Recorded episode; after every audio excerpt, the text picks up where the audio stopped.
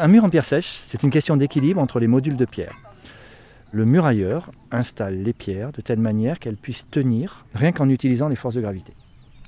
Les pierres et ces points de contact forment la trame d'un tissu. Par ces contacts, la manière dont il pose ces pierres, le murailleur tisse le fil de la gravité. Sont d'ici. Ouh là-bas Moi, je suis d'ici. Ils sont d'ici. Sont d'ici. Sont d'ici.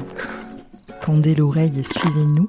Allons écouter les paysages et la vie de celles et ceux qui sont d'ici. Dans un grand bain sonore de son d'ici capté au cœur du parc naturel régional des Baronnies provençales. Louis Cagin est murailleur au sein de l'association Une pierre sur l'autre. Il pratique une technique ancestrale pleine d'avenir qui consiste à restaurer des murets anciens en pierre sèche en assemblant des moellons de pierre sans aucun liant ni mortier. Elles sont partout et tellement intégrées dans nos paysages que nous finissons par ne plus les voir, ces constructions en pierre sèche, qui participent à l'identité des baronnies provençales. Là, je suis en train de, faire une coupe. Venez voir. Je suis en train de, voir comment a été conçu ce mur avant qu'il ait été repris par le ciment. Donc on, rentre dans l'histoire là. On, on arrive. Les, les paysans qui ont fait ces champs, ils avaient cette technique-là pour faire les murs. Et on est en train de la découvrir. Donc euh, là, on est au, fin 19e, début 20e. On a une technique euh, ancienne de construction. On est à Vaunières. Vaunières, c'est un hameau de Saint-Julien-en-Beauchêne. Aujourd'hui, je- j'encadre euh, des salariés de Village des Jeunes. Village des Jeunes étant basé sur deux sites où il y a de la pierre sèche, Vaunières et le Failly. Ces salariés vont être capables ensuite d'avoir les moyens de comprendre ce qu'est un ouvrage en pierre sèche.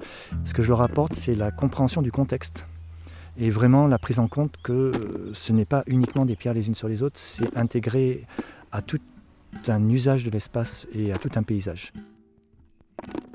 Karine, vous suivez la formation euh, pierre sèche. Oui, Pour vous, euh, c'est c'est important d'apprendre cette technique? Euh, très important, parce que je suis curieuse ben, de tout.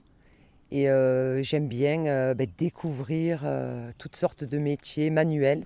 Et est-ce que c'est une technique, la pierre sèche, que vous remettrez en, en application? Ah oui, oui, tout à fait. Alors j'ai beaucoup à apprendre. hein.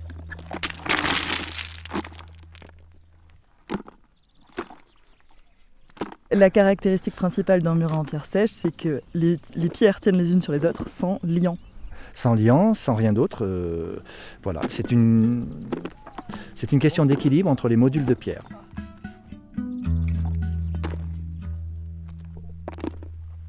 Nous sommes devant un mur en pierre sèche. C'est un mur réalisé avec des blocs de calcaire, certainement importé euh, parce que ce n'est pas la pierre locale. Il n'est pas très long, il fait 100 mètres, 200 mètres, mais ça suffisait quand même pour économiser beaucoup de transport. Il n'est pas très haut, il fait 80, on est dans une pente douce. On a l'impression qu'il est beaucoup plus haut parce qu'on a une vision du talus en entier. Et on a fait la coupe. Il y a environ 80 de murs et il y a un mètre de talus. Quel âge il aurait ce mur? Ce genre d'aménagement de chemin euh, correspond généralement à la fin du 19e, euh, début 20e. Donc il est fort probable que ce soit, on peut dire, entre 1850 et 1930. Ici, on sait que euh, a été plus ou moins abandonnée après la guerre de 14, donc évidemment, ça nous amène plutôt vers la fin du 19e, à mon avis.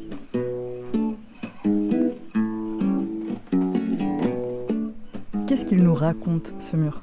Il nous raconte euh, ce moment où ce village, avant la guerre de 14 certainement, a optimisé sa logistique de transport des récoltes pour pouvoir venir en charrette euh, jusqu'au bout de la partie du finage qui était euh, de, meilleur, de meilleur rendement, si l'on peut dire.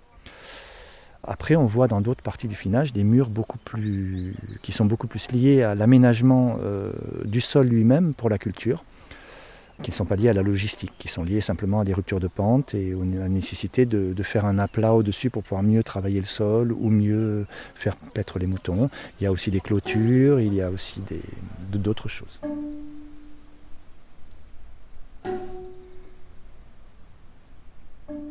Est-ce qu'on peut dire que les murets en pierre sèche sont vivants? Alors ils sont vivants.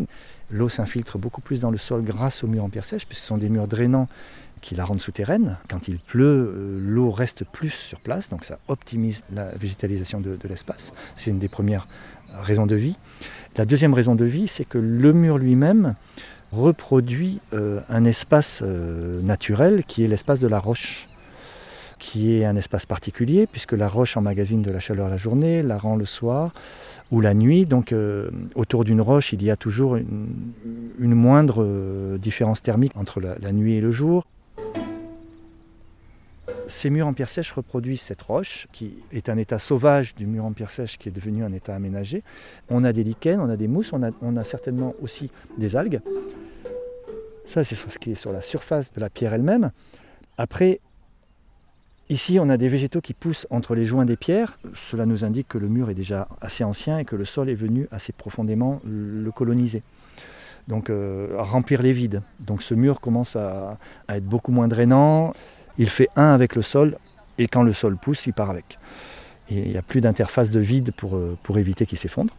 Après, contrairement à une roche d'un bloc, euh, c'est une roche qui a euh, des galeries. C'est un réseau de vide. Et dans ce réseau de vide vivent énormément d'animaux. Ça va du, des mammifères euh, comme les mulots jusqu'aux euh, ben, aux insectes, euh, aux reptiles, aux, aux, mollusques avec les escargots, les limaces. Alors le métier de murailleur, c'est un métier qui n'est pas courant. Est-ce que c'est un métier qui se développe, qui est en voie de disparition?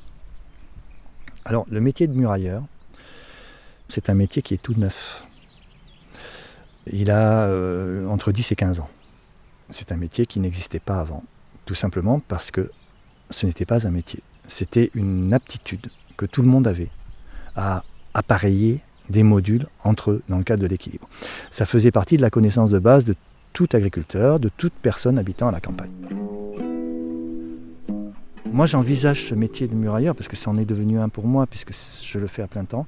Je l'envisage plus comme un métier de, de documentation de, de, cet état ancien d'appareillage et d'adaptation au sol. C'est-à-dire que pour moi, un mur n'est que l'expression de tout l'aménagement micro-local d'un sol. Ce sol, si on l'imagine originellement, était un mélange de granulats de différents volumes, qui va de l'argile à la roche intransportable. Les terroirs dans lesquels se sont inscrits les, hameaux et les villages historiquement, euh, du néolithique à, à, nos jours, ne dépendaient que de la réorganisation de ce sol pour leur subsistance. Donc il y a une extrême diversité d'aménagements et de, et de manières de réorganiser ces sols selon les besoins, mais aussi selon les sols eux-mêmes.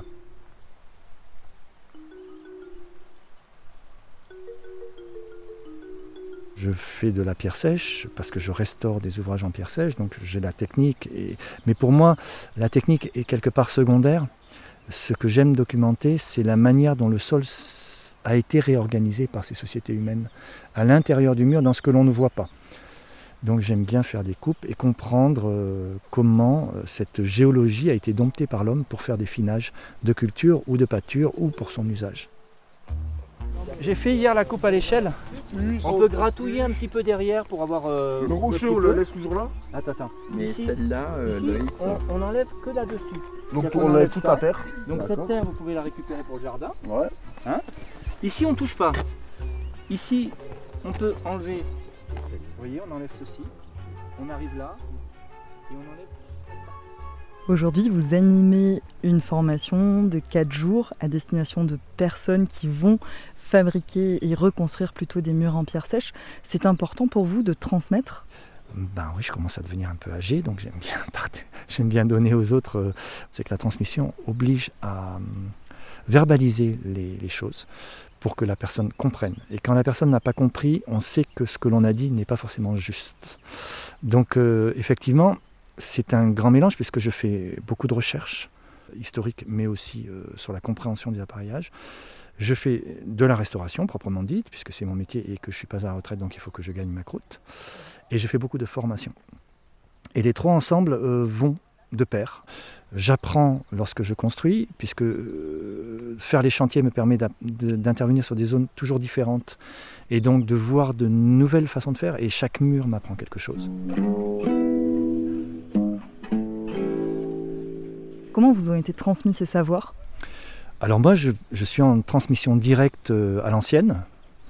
Euh, ça m'a été transmis par un voisin qui m'a donné un peu ce virus et entre mes 7 et mes 14 ans, j'ai fait, j'ai réaménagé mon petit jardin euh, euh, entièrement avec des petites pierres et, j'ai vraiment fait de l'appareillage avec un village au milieu. C'était une maquette de, monde, comme on peut faire quand on est enfant, mais je l'ai réalisé dans le jardin avec le petit canal qui passait au milieu.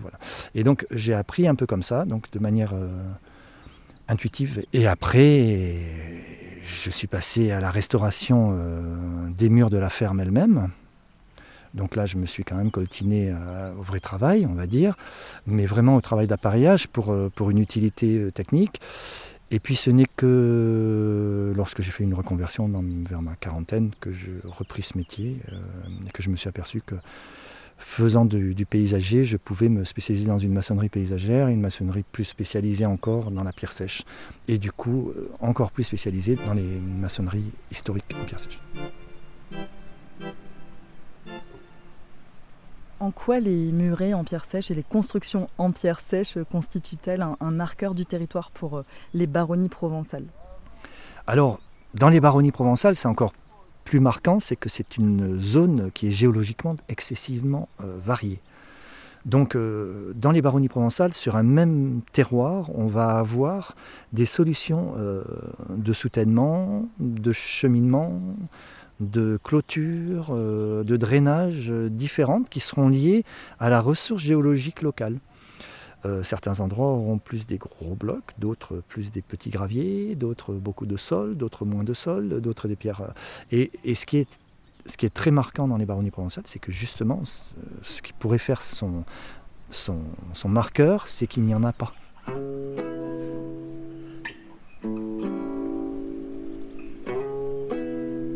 C'est l'adaptation euh, qu'ont eu chaque personne à leur petit terroir local. Et comment ce génie a réussi à faire de la pierre sèche, donc uniforme, puisque c'est quand même très uniforme, la pierre sèche c'est juste des modules dans le cadre de la gravité, mais on réussit à le développer d'une manière quasiment infinie selon la diversité des matériaux qu'ils avaient en main.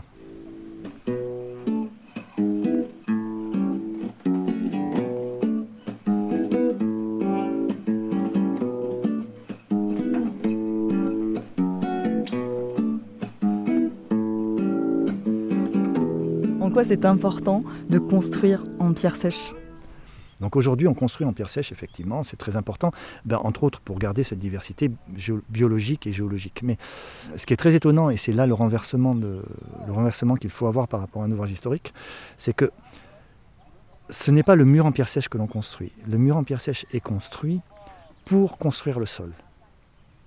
Et si l'on renverse cette cette problématique, on comprend mieux pourquoi il est important de construire en pierre sèche, puisqu'on redonne au sol sa perméabilité, son espace de vie, sa respiration, et on n'est plus dans des constructions, comme on le fait aujourd'hui beaucoup, qui sont des, imperméabilisations, des bétonisations, tout ce que l'on veut.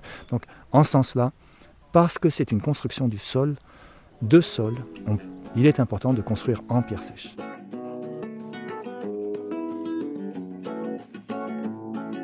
Merci à Louis Cagin et à l'association Village des Jeunes.